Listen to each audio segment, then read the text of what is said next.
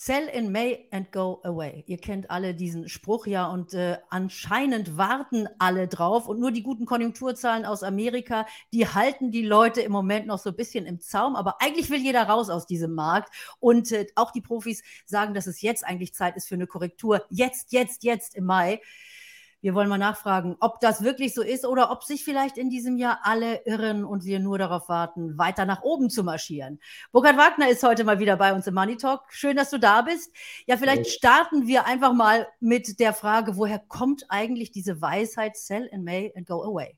Ja, grüß dich, Carola. Ja, das ist äh, irgendwie auch statistisch äh, erfolgt, dass natürlich in vielen Jahren der Mai oftmals ein ganz guter Zeitpunkt war, verkauft zu haben um dann im September, der, der Spruch geht dann weiter, but uh, don't remember, uh, come back in September, letztendlich genau. dann natürlich den Sommer oftmals auszusparen uh, und dementsprechend dann halt erst im September wieder investiert zu sein. Also da gibt es Statistiken, die besagen, dass es oftmals in den letzten Jahren eigentlich ganz gut war. Ähm, wir halten da relativ wenig davon, sage ich ganz ehrlich, weil das Timing ist ein sehr, sehr schwieriges Produkt.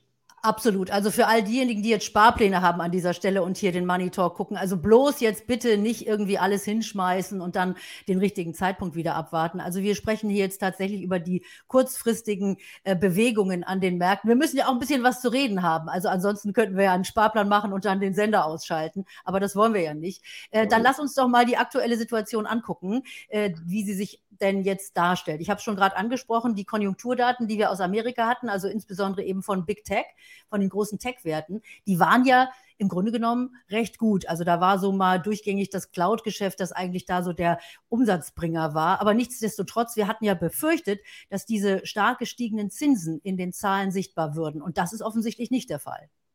Ja, waren bisher sehr, sehr überzeugende Zahlen da. Microsoft, Alphabet, also das waren äh, an, absolut ansprechende Zahlen. Die, die Kosten für die entsprechenden ja, Entlassungen, die natürlich in den letzten Monaten mit fünfstelligen Stückzahlen letztendlich teilweise bei einzelnen Unternehmen getätigt wurden, äh, sind weitestgehend konsolidiert. Und letztendlich zeigt es auch ganz deutlich, dass auch Technologie auch weiterhin, auch langfristig für die langfristigen Anleger, auch für die gesamte Industrie, für die gesamte Wirtschaft unwahrscheinlich wichtig bleiben wird. Deswegen sollte man auch jetzt sich nicht kurzfristig aus diesem Trend verabschieden, sondern eher die Langfristigkeit des Hintergrunds einfach sehen. Und gerade das Thema Cloud hat wieder überzeugt, ähnlich auch SAP in den letzten Tagen, dass doch überraschend gute Zahlen da kamen. Absolut. Ja, und wenn ihr da ein bisschen tiefer einsteigen wollt in die einzelnen äh, Unternehmen, das habe ich gemacht mit Mick Knauf im letzten Money Talk. Also da könnt ihr gerne nochmal reingucken. Ich verlinke das hier auch mal, damit ihr da nochmal in die einzelnen Unternehmen reingeht. Denn wir wollen uns jetzt, äh, Burkhard, so ein bisschen das Gesamtbild anschauen. Auf der einen Seite also ganz stabile ähm, Unternehmenszahlen. Auf der anderen Seite haben wir jetzt wieder die amerikanische Notenbank, die uns jetzt in den nächsten, in der nächsten Woche dann nochmal wieder ja so eine Richtung bei den Zinsen aufzeigen wird. Denn äh, da ist ja immer noch nicht so ganz klar, gibt es denn jetzt endlich mal die Signale, das war's mit den Zinserhöhungen oder wird man, weil die amerikanische Wirtschaft eben noch so robust ist und die Inflationsgefahren so groß sind, wird man weitermachen mit den Zinserhöhungen?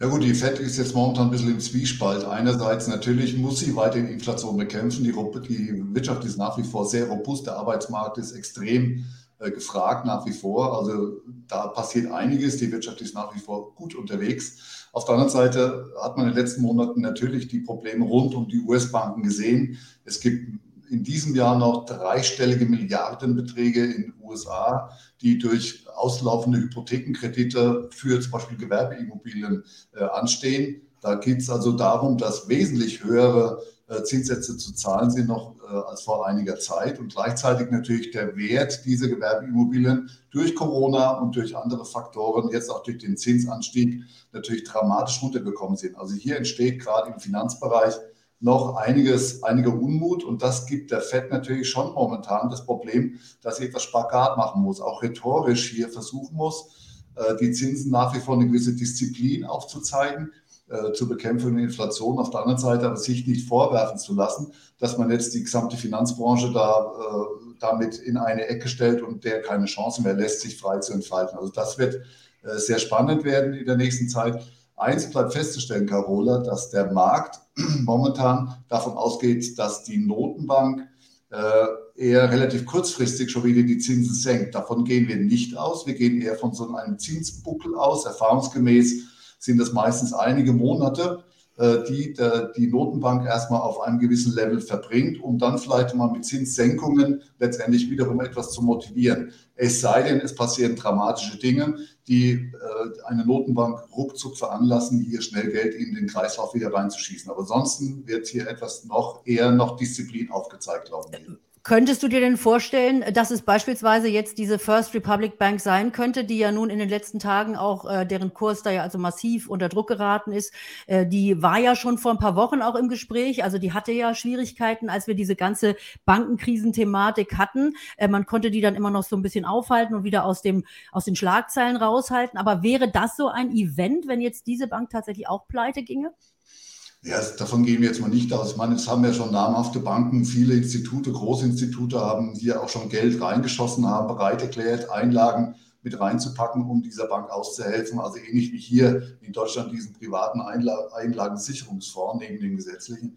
Ähm, also davon sollte das eigentlich solche Wirkungen wie jetzt zum damals Lehman zum Beispiel eigentlich nicht haben. Aber es bleibt trotzdem in einer angespannten Lage, gerade bei den kleineren Regionalbanken. Weniger die ganz großen, die zuletzt auch sehr, teilweise, nicht alle, aber sehr positiv berichtet haben. Goldman Sachs war hier eine Ausnahme, aber ansonsten waren hier schon, ich glaube, JP Morgan war es gewesen, man höre und staune, die haben jetzt in dem ersten Quartal, wenn ich mich richtig erinnere, 20 Milliarden Dollar an Zinsmarge gemacht. 20 Milliarden Dollar an, an Zinsmarge nur allein.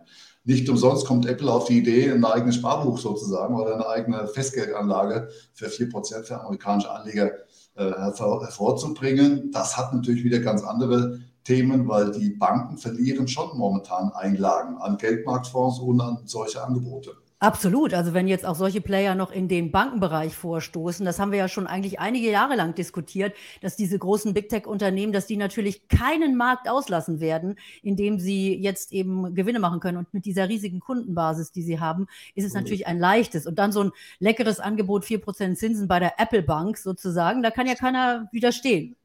Ja, zumindest keine iPhone-Nutzer, die machen sowas. Ja, ja ganz genau.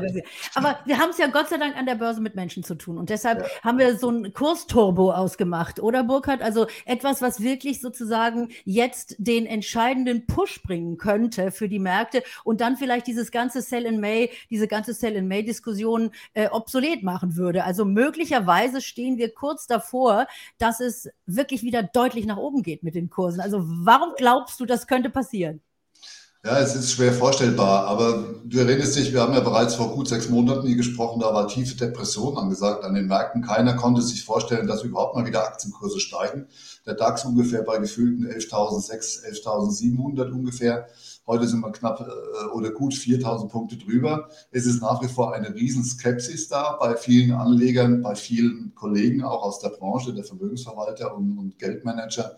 Ähm, wir haben eine Zahl in USA. Es gibt ja die sogenannten Leerverkäufer oder auch Shortseller, die verkaufen. Du kannst also Aktien verkaufen in der Hoffnung, dass die fallen im Kurs und die, die dann billiger wieder eindecken kannst. Das Problem ist, dass diese Verkäufer, diese Leerverkäufer irgendwann wieder kaufen müssen. Also du kannst nur was verkaufen, was du auch hast. Das heißt, wenn das nicht eintritt, dann sind das die Käufer von morgen und von übermorgen. Wir haben momentan in den USA eine rekordverdächtige Zahl von Short-Verkäufern, also von Shorties, die entsprechend 1000 Milliarden US-Dollar, also eine deutsche Billionen US-Dollar an Short-Verkäufen, also an Verkäufen in Aktien, in US-Aktien haben. Das ist also eine extrem große Anzahl. Das heißt, dieser Betrag wird irgendwann auf die Märkte wieder zukommen zum Kauf. In den bisherigen 20 äh, Jahren gab es außer Lehman, glaube ich, wo so eine ähnliche Quote war. Danach ging es runter. Aber bei allen anderen Situationen war das eigentlich ein recht gutes Indiz, dass das eher antizyklisch, eher zu einer rasanten äh, Rallye geführt hat. Wenn man das aufs heutige Niveau äh, herunterbricht, könnte ähnliches passieren wie im Dezember. Auch hier hatten wir, Dezember letzten Jahres, hatten wir eine sehr bärische, sehr negative Stimmung. Und zwar haben diverse US-Häuser nicht nur gewusst, dass der Aktienmarkt um 20 Prozent crasht hier in Europa und vor allem in Deutschland, sondern auch noch wann er crasht. Und das sollte im Januar passieren. Und im Januar ist das nicht passiert. Und entsprechend sind dann relativ zügig diese Shorts auch wieder eingedeckt worden im Januar. Und das hat zu einer Outperformance von 10 Prozent damals circa geführt. Also eine ähnliche Situation könnten wir uns für den Mai auch vorstellen, wenn gleich man natürlich ganz klar sagen muss, Carola, also wir, wir leben hier nicht im Schlaraffenland, sondern es gibt nach wie vor noch diverse Dinge, die den Markt auch nach unten bringen können. Also wir glauben, dass wir in der dass es gute Indizien dafür gibt, genau aus dieser psychologischen Situation heraus, dass wir nochmal einen Move, einen richtigen Move nach oben bekommen, um dann eventuell aber leicht äh, doch auch mal abzustürzen. Das halte ich für das zweite für, Entschuldigung, für das zweite Halbjahr nicht mehr ganz ausgeschlossen. Aber Robert. deswegen, da muss man drauf gefasst sein. Wir werden jetzt mal sehen, wie man sich dann positionieren soll, aber die Börsenpsychologie ist ja etwas ganz Wichtiges und darum, ihr Lieben, gebe ich euch an dieser Stelle mal mein Buch und das könnt ihr hier bestellen, wenn ihr auf diesen QR-Code geht. Haltet einfach dann mal das Video dafür an, spult zurück oder wie auch immer ihr das machen könnt bei euch im äh, Rechner. Man spult ja gar nicht mehr, Burkhard, das war ja mal vor vielen, vielen Jahren. Also hier gibt es jedenfalls mein Buch, der Börsen-EQ, also wie man eben mit Gefühlen umgeht an der Börse, wie man die Börse schlägt äh, und eben besser ist als diese ganzen, dieses ganze Hin und Her. Das könnt ihr nachlesen in meinem Buch, das ihr hier kostenlos runterladen könnt, also mit diesem QR-Code an dieser Stelle. Ich verlinke das Ganze auch nochmal unten in den Show Notes, wenn ihr das so schnell jetzt nicht machen könnt. Mhm. Also hier mein Buch. Ja, und Burkhard, jetzt natürlich die große Frage, wie soll man sich denn dann jetzt bitte schön aufstellen? Also wenn man nicht tatsächlich der Sparer ist, der sagt, mich interessiert das alles nicht, jeden Monat 100 Euro und damit kann ich ruhig schlafen, sondern doch jemand, der so ein bisschen auf die Tage, Wochen, Monate guckt. Also wie sollte man sich dann jetzt positionieren? Wo guckt ihr euch um? Was kauft ihr ein? Also der ETF-Ansparer, dem ist das relativ wurscht oder dem muss das egal sein. Der, der hat seinen Ansparplan und ganz im Gegenteil, wenn es wirklich crashen sollte in den nächsten Monaten, mal wegen dem zweiten Halbjahr, dann kann er mal überlegen, ob er vielleicht nochmal einen 50er mehr pro Monat übrigen kann, sogar eher seine Ansparsumme zu erhöhen. Äh, das ist ja genau der Vorteil von diesen Ansparplänen. Nein, generell geht es um, um mittel- bis langfristige Investitionen. Und da sollte man natürlich, das ist der Punkt eins, erstmal für Anleger erst in den nächsten Monaten auch weiterhin von, von ordentlichen Schwankungen ausgehen. Also das halte ich nicht für ausgeschlossen. Ich persönlich glaube, dass, wie gesagt, erst die Schwankungen eher positiv sein werden. Wir werden in, äh, wenn sich dieses Sell in May and Go Away Thema, sprich der Tanz in den Mai, jetzt Ende April nicht ergeben wird, sondern eher äh, sagen wir mal, plötzlich keine Schwäche äh, gesehen wird, kann der Markt die alten Höchststände äh, testen und auch sogar überschreiten. Das halte ich nicht für ausgeschlossen. Wenngleich, wenn, wie gesagt, die, die absolute, der absolute Optimismus bei vielen Anlegern dann in den nächsten Monaten wieder sehr stark ausgeprägt sein wird, dann unterhalten wir uns wieder, liebe Carola. Und dann wäre ich eher der Meinung, dass nach einem Break des alten Höchstkurses oder der alten Höchststände wir früher oder später schon nochmal zu einer stärkeren Korrektur tendieren. Lieber Burkhard, natürlich bist du dann wieder im Money Talk. Nicht nur dann, du kommst auf jeden Fall natürlich als äh, Dauergast hier auch zu uns wieder und als Stammgast, da freue ich mich sehr und da fühle ich mich geehrt. Für heute danke ich dir erstmal sehr für die Einschätzungen. So kommen wir ganz gut in den Mai in den, und machen auch einen Tanz in den Mai hoffentlich und äh, ja, ja. dann eben auch mit einem Bierchen oder Weinchen, so wie man das eben gewohnt ist und nicht mit großer Sorge um die Aktienkurse. Ihr ja. Lieben, wenn ihr zum ersten Mal bei Money Talk dabei seid, dann lasst ein Abo da und vielleicht auch diese kleine Glocke einschalten. Dann verpasst ihr nämlich keinen Talk von von mir und von uns. Und danke Burkhard erstmal, danke euch fürs Zuschauen und wir sehen uns ganz bald wieder. Bis dann.